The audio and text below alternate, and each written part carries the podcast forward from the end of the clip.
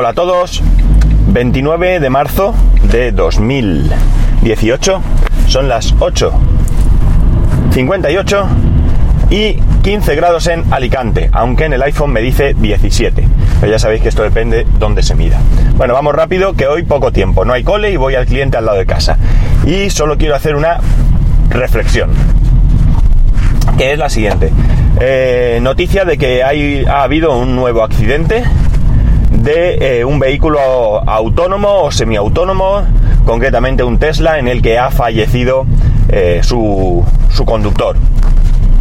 Parece ser que nuevamente se dan diferentes circunstancias que han hecho que esto se produzca, que han sido el accidente en sí mismo, y luego las circunstancias que han hecho que eh, dos coches, creo recordar, se, han, se, han, chocado por detrás con este, con este Tesla y se ha producido un incendio gravísimo, un incendio que no se explican y que ha hecho que, que fallezca, como digo, el conductor. Mm, la investigación evidentemente está abierta. Tesla ha publicado que se ha ofrecido al 100% para descubrir lo que ha pasado. Es evidente que son los primeros interesados, entiendo yo, en solucionar lo que sea que haya sucedido. El prestigio y, las ventas incluso están pendientes de, de estas cosas y por tanto es normal que, o debería al menos ser normal, que estas cosas no solo no se oculten, sino que se, se investiguen y se solucionen. Bien, la reflexión es la siguiente. Eh, yo entiendo que ahora mismo nos encontramos en un periodo de mm, testeo de coches autónomos. Evidentemente eh, debemos de haber pasado ya esa primera fase en la que todo esto se haría en circuito cerrado. y ya estamos en la fase en la que hay que salir a la calle. ¿Qué ocurre? Jolines, perdonad.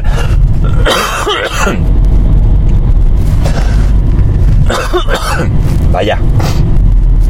Eh, ¿Qué ocurre? Que yo creo que deberíamos de, o se debería de... no se pueden evitar estas pruebas, nos gusta o no nos guste, el futuro es el coche eléctrico, el futuro es eh, el coche autónomo, etcétera, etcétera.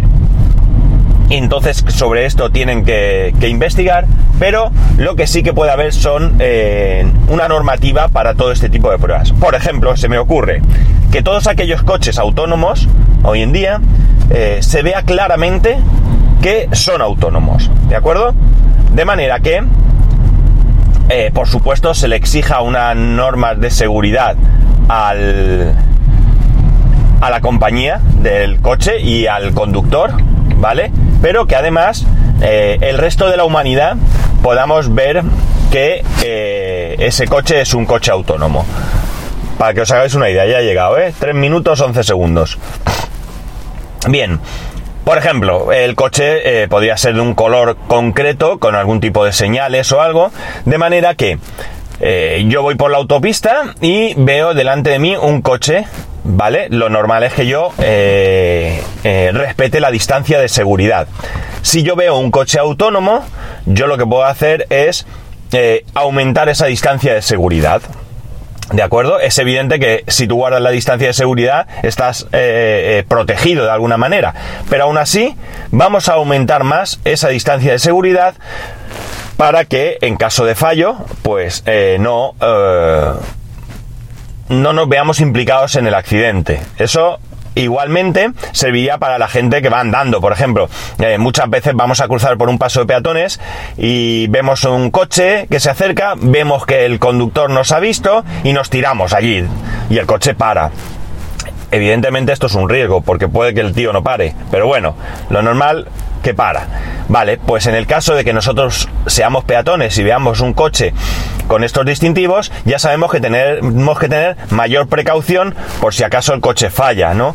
Es decir, de alguna manera nos implica a todos, porque a fin de cuentas, si yo soy peatón, soy el primer interesado en que no me atropelle un coche, con lo cual eh, no creo que a nadie le moleste el que estos vehículos vayan identificados de alguna manera, ¿vale? No se trata de, tratarlos como apestados, ¿no? No se trata de, diferenciarlos por ningún motivo mm, odioso, vamos, sino simplemente porque todos colaboremos en aumentar esa seguridad que en estos momentos, pues a lo mejor es necesaria. Daos cuenta de que el otro día, en el accidente que falleció aquella mujer que iba con la bicicleta, también se dio en varias circunstancias la mujer no iba circulando correctamente, era muy, estaba muy oscuro, etcétera, etcétera. Pero fijaos, eh, en todo momento, cuando sucede algo, nosotros, los conductores, tenemos un periodo de reacción, ¿de acuerdo? De repente vamos por una calle, se nos tira alguien en medio de la carretera y pasan unos segundos desde que observamos a esa persona, comprendemos el peligro y pisamos el freno. Pues para mí, un vehículo autónomo, un vehículo que lo controla una, un ordenador, debe de tener mucha más rapidez en esa reacción, ¿de acuerdo? Pero mucha más, ¿vale? Mucha más. Que los vehículos eh, autónomos van aprendiendo conforme van conduciendo igual que los humanos. Pues hombre, está muy bien. Pero no me compares. No me compares. el, tiempo de reacción de cualquier ordenador debe ser muy superior al tiempo de reacción de un ser humano. Eso es indiscutible.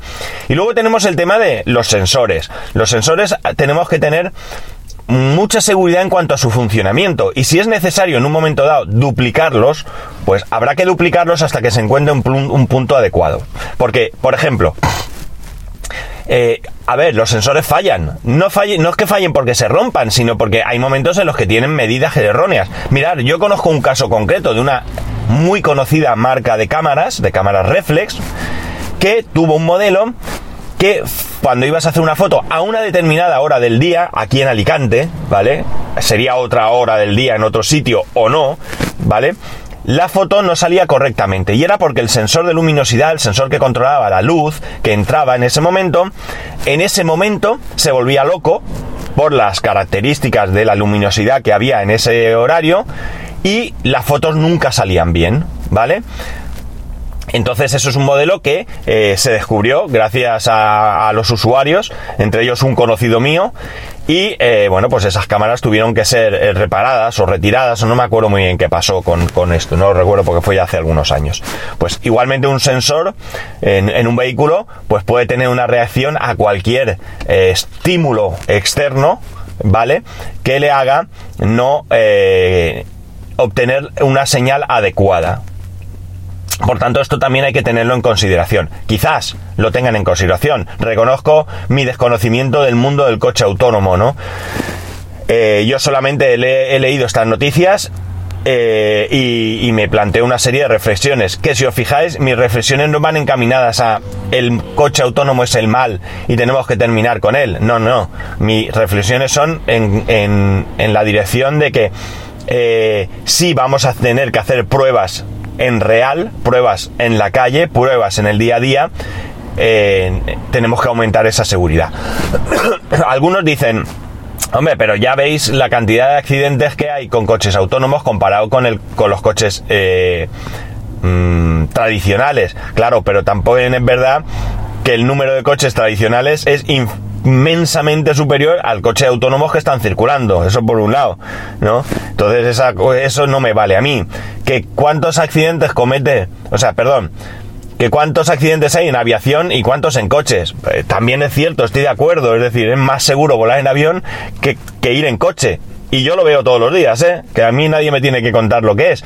Pero esto no significa que no tengamos que aumentar esa seguridad en los aviones. Ojalá llegue un día en el que eh, la tasa de accidentes de eh, transporte, el que sea, avión, barco, coche, moto, bicicleta, patinete, fuese cero. Sería ideal.